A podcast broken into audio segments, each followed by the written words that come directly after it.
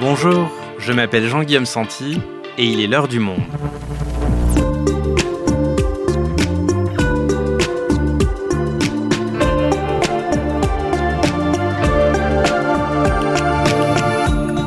Aujourd'hui, la rentrée de septembre est passée, vous avez repris le rythme et vous avez peut-être même un peu de temps pour regarder des séries après le travail. Ça tombe bien, c'est le retour de notre podcast de recommandations mensuelles, l'heure des séries. Et je reçois dans cet épisode les deux spécialistes du monde, Audrey Fournier et Thomas Sautinel, qui vont nous présenter, comme d'habitude, trois fictions qui ont retenu leur attention. Au programme, une série façon engrenage sur Canal+, un biopic consacré à Bernard Tapie sur Netflix et une nouvelle saison du Morning Show sur Apple TV+, avec Jennifer Aniston et Reese Witherspoon. Bonjour Audrey, bonjour Thomas. Salut Jean-Guillaume. Bonjour Jean-Guillaume. Alors c'est parti pour votre top 3 des séries de ce mois de septembre. On commence avec la série événement de la rentrée de Netflix, de Netflix France, et il s'agit d'un biopic, un genre qui raconte sous forme romancée la vie d'une personne célèbre, en l'occurrence Bernard Tapie. Ça s'appelle sobrement Tapie d'ailleurs, et ça commence par une scène qui se déroule à la prison de la santé à Paris. Oui, c'est ça. On entend des, des voix d'hommes qui scandent le nom de Bernard Tapie. Et quand la lumière se fait à l'écran, on, on voit une silhouette très reconnaissable euh, avancer, on la voit de dos. C'est Bernard Tapie qui, en 1997, entre à la santé mis sous écrou à la santé après sa condamnation dans l'affaire du match truqué entre l'OM et Valenciennes. Tout de suite, on va revenir en arrière pour euh, retracer le parcours de cet homme qui a tant marqué euh, les années 80 et 90 et on revient à ce jeune homme né en banlieue dans une famille ouvrière d'un père cégétiste qui, lui, veut devenir riche et célèbre et est prêt à beaucoup de choses pour y arriver. Vous n'avez pas peur de tout gâcher hein, en ayant les yeux plus gros que le ventre Quoi? Alors, je veux dire, dans notre métier, il faut avoir les yeux plus gros que le ventre. On le voit d'abord en chanteur de variété, on le voit en entrepreneur euh, dans le paramédical c'est d'ailleurs euh, une entreprise qui lui vaudra sa première condamnation. On le voit enfin en repreneur d'entreprise au bord de la faillite, se posant en défenseur euh, des ouvriers, puis en homme politique. Tout ça, ça permet à Laurent Lafitte, l'interprète, de dessiner un personnage extrêmement ambigu. Et alors justement, parlons-en de Laurent Lafitte, de la comédie française qui joue Bernard Tapie. Est-ce que toi, Audrey, tu l'as trouvé convaincant dans ce rôle? Oui, j'ai trouvé que ça fonctionnait très très bien parce qu'avec pas beaucoup d'artifices, hein, bon, il y a un petit peu de perruque, il y a quelques prothèses aussi, mais qui sont assez discrètes, hein, qui euh, Laurent Lafitte disparaît pas du tout dessous. Comme le disait Thomas, il manie très très bien ses deux faces, c'est-à-dire le, le, euh, le, self-made man en puissance, celui qui a vraiment la gagne, qui a envie de s'en sortir, et puis de l'autre côté, l'escroc, hein, qui va pas hésiter à mentir, qui va pas hésiter à avoir les yeux plus gros que le ventre, à licencier énormément de personnes quand euh, le besoin euh, s'en fera euh, sentir. Ce niveau d'endettement, c'est une bombe nucléaire à retardement. On prend l'eau là, mais de tous les côtés. Il y a de fortes chances, quoi qu'il advienne, que ce soit sur vous que tout ça retombe. Tout bien, tout petit détail. Je suis indestructible. Laurent Lafitte donne une vision très équilibrée de son personnage et c'est ce qui permet à la série euh, d'avancer euh, relativement bien sur ses deux jambes, c'est-à-dire de pas faire un portrait euh, trop élogieux du personnage, de pas non plus être dans une critique bête et méchante. et ce que j'aime bien aussi dans la, performance de Lafitte, c'est que il laisse pas beaucoup de place à la psychologie. On va pas beaucoup parler de ses parents, de son background familial, on va plutôt s'intéresser à ses actes, aux conséquences de ses actes et surtout à comment il les assume. Tapis sur Netflix, 7 épisodes d'une heure environ qui sont donc déjà disponibles. Je vous propose qu'on enchaîne par une fiction qui plaira aux amateurs de justice. Euh, c'est une série Canal Plus disponible depuis le 18 septembre. Ça s'appelle 66.5 et il faut que tu nous expliques Thomas parce que c'est un peu énigmatique quand même comme titre. Oui, ben 66.5, c'est le cinquième alinéa du 66e article de la loi de 1971 portant sur la profession d'avocat et euh, cet alinéa euh, régit le secret professionnel. L'histoire, c'est celle de Roxane Bauer, avocate dans un cabinet d'affaires à Paris. Elle est mariée au fils du fondateur de ce cabinet d'affaires. Elle vit très confortablement dans les beaux quartiers, mais on apprend très vite qu'elle a grandi à la cité de l'Abreuvoir, à Bobigny. Et puis, brusquement, sa vie vole en éclats. Son mari est accusé de viol et elle, par une série de coïncidences, elle est amenée à plaider dans une affaire pénale devant le tribunal de Bobigny Et très vite, elle prend la décision de repartir là où elle a grandi et de changer finalement de métier parce que c'est quand même deux professions presque tout à fait différentes que celle d'avocat d'affaires et euh, d'avocat pénaliste dans un tribunal de banlieue. Maître Bauer, je viens voir mon client Fouad Boudali. C'est la première fois que je plaide au tribunal de Bobigny. Elle est là ta place. Hein. Je suis pas tirée il y a 15 ans pour revenir taffer ici en fait. C'est l'avocate qu'il nous faut. Tu fais parisienne en même temps, t'es d'ici. T'es pas cramé avec les voyous, mais t'as pas oublié les codes, en plus t'es une femme.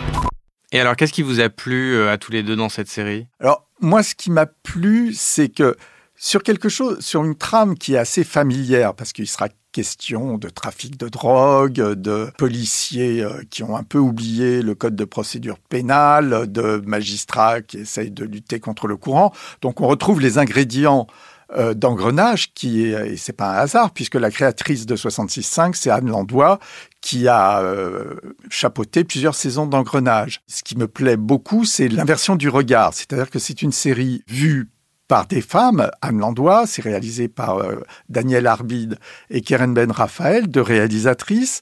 Et les personnages principaux, au-delà de Roxane Bauer, c'est son amie d'enfance, Yasmine, c'est une juge d'instruction, euh, sa greffière qui est assez extraordinaire, et puis euh, qui sont face à des hommes qui s'accrochent plus ou moins vigoureusement à leurs privilèges. Ça, c'est l'inversion et ça renouvelle complètement le, le genre euh, sans en détruire euh, les, les mécanismes. Et toi, Audrey, t'en as pensé quoi? Je suis assez d'accord avec Thomas. C'est la façon dont les personnages féminins sont filmés est très intéressante, assez rafraîchissante et on, on sent qu'on est vraiment entré dans une nouvelle ère, y compris pour les séries, les, les procédurales, comme on, on les appelle en anglais. Bon, moi, je trouve qu'on reste quand même dans quelque chose de très fiction française, avec une cohérence des scènes un petit peu limite, parfois euh, un équilibre un tout petit peu euh, précaire dans le récit. Euh, moi, j'aime néanmoins beaucoup l'actrice. Je trouve qu'elle donne beaucoup de, personnalité à, à, à ce rôle-là. Et je trouve que les scènes qui se passent de l'autre côté du périphérique, hein, en banlieue, sont plutôt bien filmées. Je trouve que la série a un petit peu plus de mal avec la façon dont elle filme les puissants, les avocats d'affaires, etc. Comme si en France, on était toujours un tout petit peu emprunté quand il s'agit de filmer bah, les, les gens qui ont du pouvoir, les gens qui ont un petit peu d'argent. 66.5, c'est à retrouver sur Canal+, deux épisodes tous les lundis à 21h, et pour ceux qui préfèrent binger, comme on dit, les 8 épisodes sont d'ores et déjà sur MyCanal. Et on passe à la dernière recommandation. Je me tourne à nouveau vers toi, Thomas. Cette fois, il ne s'agit pas d'une création, mais de la saison 3 d'une série américaine, The Morning Show sur Apple TV+. Est-ce que tu peux nous rappeler le, pitch, comme on dit, pour celles et ceux qui n'ont pas suivi les deux premières saisons? Donc, The Morning Show, c'est cette matinale où se retrouvent deux journalistes que tout oppose, une New-Yorkaise bien installée, Jennifer Aniston, et une jeune journaliste issue de la classe ouvrière des États du Sud, que, joue euh, Reese Witherspoon. Et elle se retrouve euh, dans la première saison prise dans un scandale impliquant un autre animateur du morning show que jouait Steve Carell. C'était une version un peu mélodramatique de, des affaires MeToo et les retombées de cette affaire euh, inspirée des scandales MeToo se faisaient sentir jusqu'à la fin de la saison 2. Et alors comment est-ce que la série euh, rebondit sur euh, cette saison 3 Elle rebondit avec un, une espèce de cynisme absolument euh, réjouissant. On peut s'en indigner, mais je ne pense pas que ça vaille le coup. C'est-à-dire que arrive une nouvelle star en la personne de John Hamm, le Don Draper de Mad Men, qui incarne un milliardaire de la tech, spécialisé entre autres, enfin non, d'ailleurs il est spécialisé en rien, il fait de tout, et entre autres de l'exploration spatiale, et il se met en tête de racheter UBA, la chaîne dans laquelle travaillent nos deux héroïnes. Donc la question qui est centrale de cette saison, c'est la prise de pouvoir de la tech sur les, ce que les Américains appellent les legacy médias, les médias traditionnels, ce qui est très drôle de la part d'Apple qui euh, met à mal le secteur de, de l'audiovisuel. Nous approchons dangereusement de la faillite. C'est un désastre. Il nous faut quelqu'un qui soit plus riche que Crésus. Moi, ce que je t'offre, c'est une bouée de sauvetage. Prends l'argent. Sûr de le connaître, ce gars. Qu'est-ce que ça veut dire? Tu te rends compte de ce qu'il y a dans le jeu? Tu as une chance de pouvoir créer quelque chose de mieux, mais tu dois vraiment, vraiment le vouloir.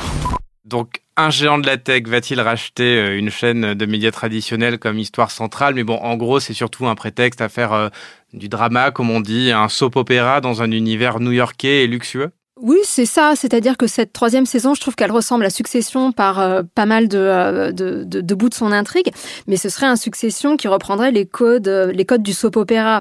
Donc, c'est-à-dire qu'on a toujours tout un tas de personnages très élégants, très bien habillés, qui ont beaucoup d'argent, qui nouent des histoires d'amour. Il y a du sexe, il y a de la trahison, il y a des retournements de situation. Il y a aussi énormément d'arches narratives qui se superposent. Hein. Donc, en plus de cette histoire de rachat par un mania de la tech. Il y a euh, des incursions du côté de la guerre en Ukraine. Il y a tout un épisode qui revient sur ce qui s'est passé pendant le Covid, sur l'attaque du Capitole aussi. Et il y en a un petit peu aussi pour euh, tous les goûts, puisque à côté de ces personnages un petit peu old school, hein, que représentent Jennifer Aniston, euh, Billy Crudup, Reese Witherspoon, etc., il y a tout un tas aussi de jeunes personnages, de jeunes journalistes dans The Morning Show qui se battent pour des causes un peu nouvelles, c'est-à-dire la diversité, l'égalité des salaires. Et ça, ça rajoute encore des pièces dans la machine.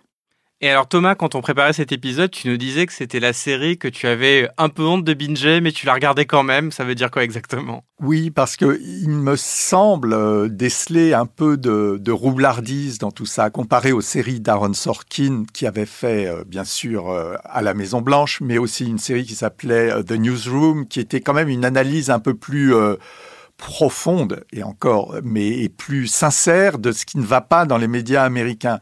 Ici, on a finalement l'impression que tous ces grands problèmes contemporains sont instrumentalisés au service des intrigues amoureuses, au service de l'image des stars euh, respectives, et que The Morning Show, c'est de l'infotainment comme son sujet, un mélange d'information et de divertissement, mais le divertissement l'emporte aux dépens de la réflexion. Mais on regarde quand même. Mais on regarde quand même. The Morning Show saison 3, c'est à retrouver sur Apple TV+.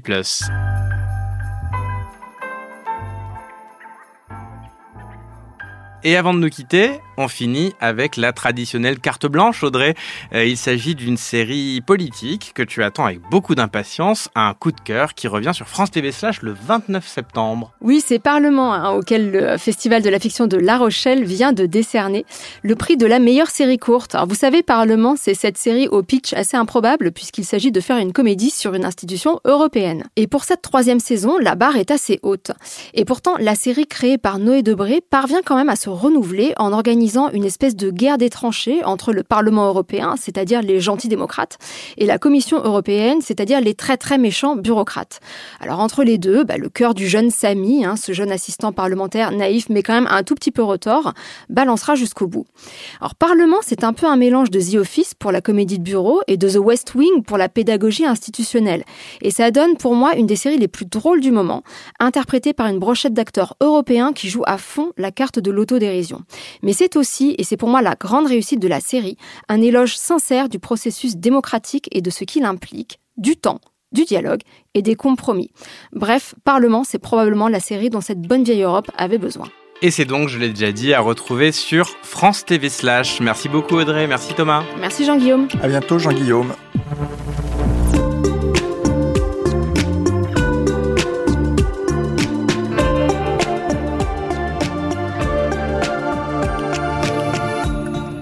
Cet épisode a été produit par Margot Lanuzel et réalisé par Thomas Zeng.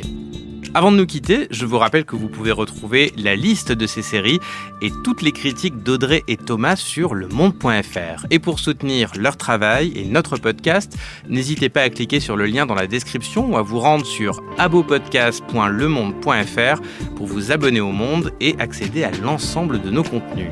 Merci de votre fidélité et à demain.